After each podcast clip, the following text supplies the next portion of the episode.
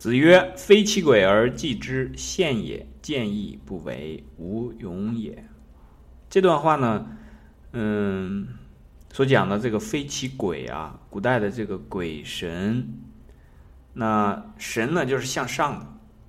当这个人的这个神的这一部分啊，化神的这一部分，化到了另外一个方向上，那就化化成了鬼。所以鬼神它本身来讲是。是在一个可以讲是在一个范畴内的。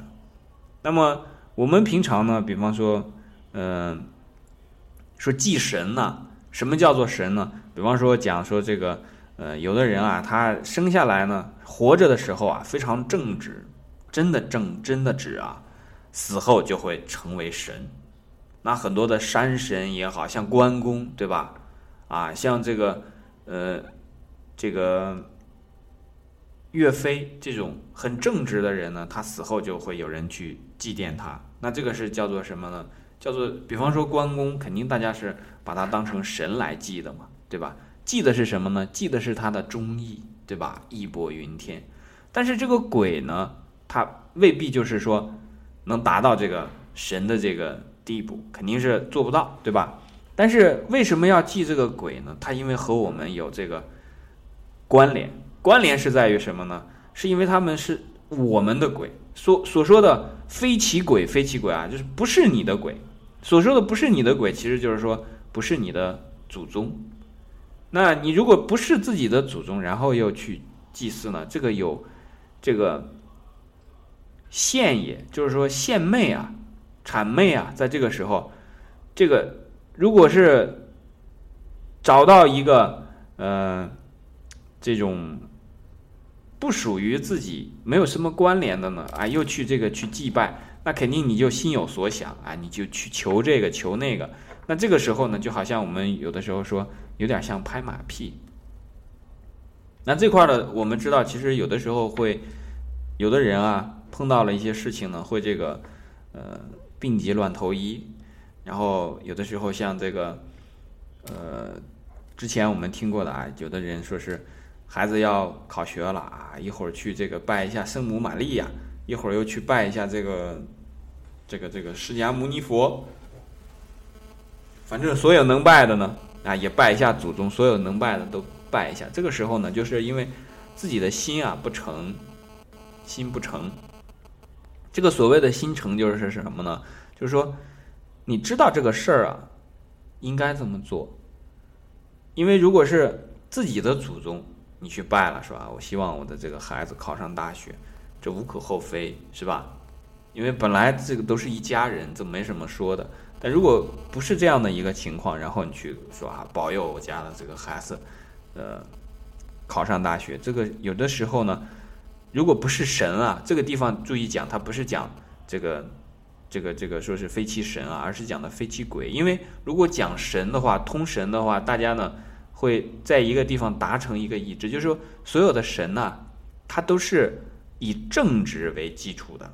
如果不正直，然后又不是鬼，那就有可能变成了怪，对吧？变成了妖精。那这个时候我们就知道，有一些确实也有很大的这个，呃，叫什么呢？影响吧，有这个影响在。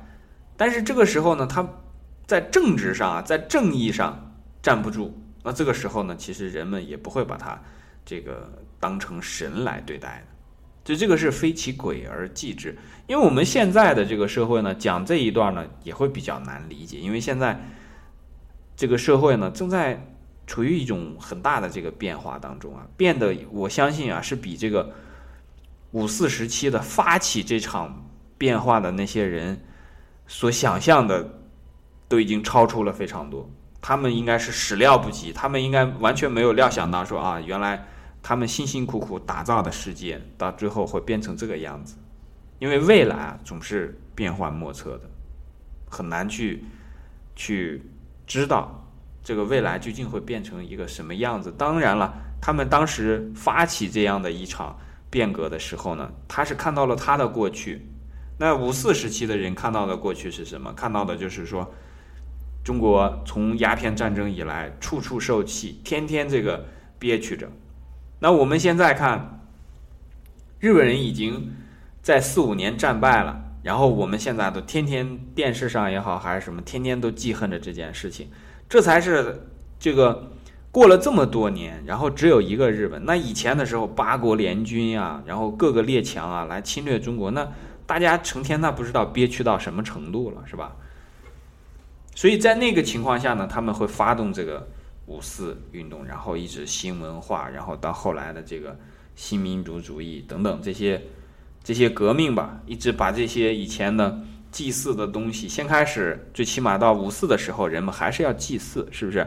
五四出来的知识分子呢，还是这个之前的这些东西还是要保留的。但是到了这个后来的文革的时候呢，那这些东西都没有了。那我们知道，任何一个事情它发展的这个过程当中啊，都会保持一个惯性，即便在铲除旧有的东西的时候啊，就像除草一样。你这个一直除下去，然后很用力、很用力的除呢，就会导致一点，把这个好、这个不好的草除掉的时候呢，也把这个好的苗给除掉了。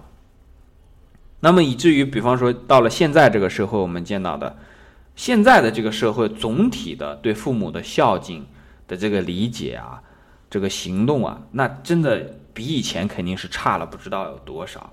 我说的这个以前，不仅仅是在。鸦片战争以前，甚至是包括在这个，就是文革以前，那这都不知道差了多少。因为在那个之前啊，还从来没有碰到过说是这种父子决裂。为什么？因为我们不在一个阵线。啊，这个夫妻反目离婚，为什么？像现在的我们也见到这种很有意思的事情，夫妻为了买房子也会去离婚。这个就是发展下去啊，它总是有一个惯性的。因为，比方说在那个。文革的时候啊，夫妻如果是一个是这个呃黑五类，那这种的话，那肯定这个有一方提出来离婚，这也是很正常。因为如果不这样做的话，是会受连累的嘛，是吧？所以后面这句话呢，就讲说见义不为无勇也。我们现在讲见义勇为呢，经常讲说见义勇为，见义勇为，但实际上现在大家在讲这句话的时候呢，也很苍白，也很无力。我都不知道在若干若干年之后啊，很久很久的以后的历史里面会会不会记录这一段？我非常怀疑，我甚至会觉得极有可能那在以后的人嘛，非常会耻于去记录现在的这些所发生的就是我们现在所看到的新闻当中啊，这个报道的这些事情，有可能会把它当成小事，有可能会把它当成一些 不好意思讲的这个很丢脸的事情，但是。从以前的历史来看，比方说我们中国人的历史当中呢，有一段记录特别特别少，就是这个五胡乱华这一段。你如果去找的话，你会发现五胡乱华的时候的历史啊，寥寥无几。那比方说我们现在，比方说文革的这个记录的这一段呢，其实就比较少。有一方面是因为有的人不愿意让你看到这个事儿太。不管什么原因，就是就是不希望你知道。那五胡乱华的时候呢，有一个原因，可能就是因为什么呢？因为这个当时的文人被杀掉很多。那像文革的时候呢，其实主要针对的也很多都是这个文人，因为你有自己的想法嘛，对吧？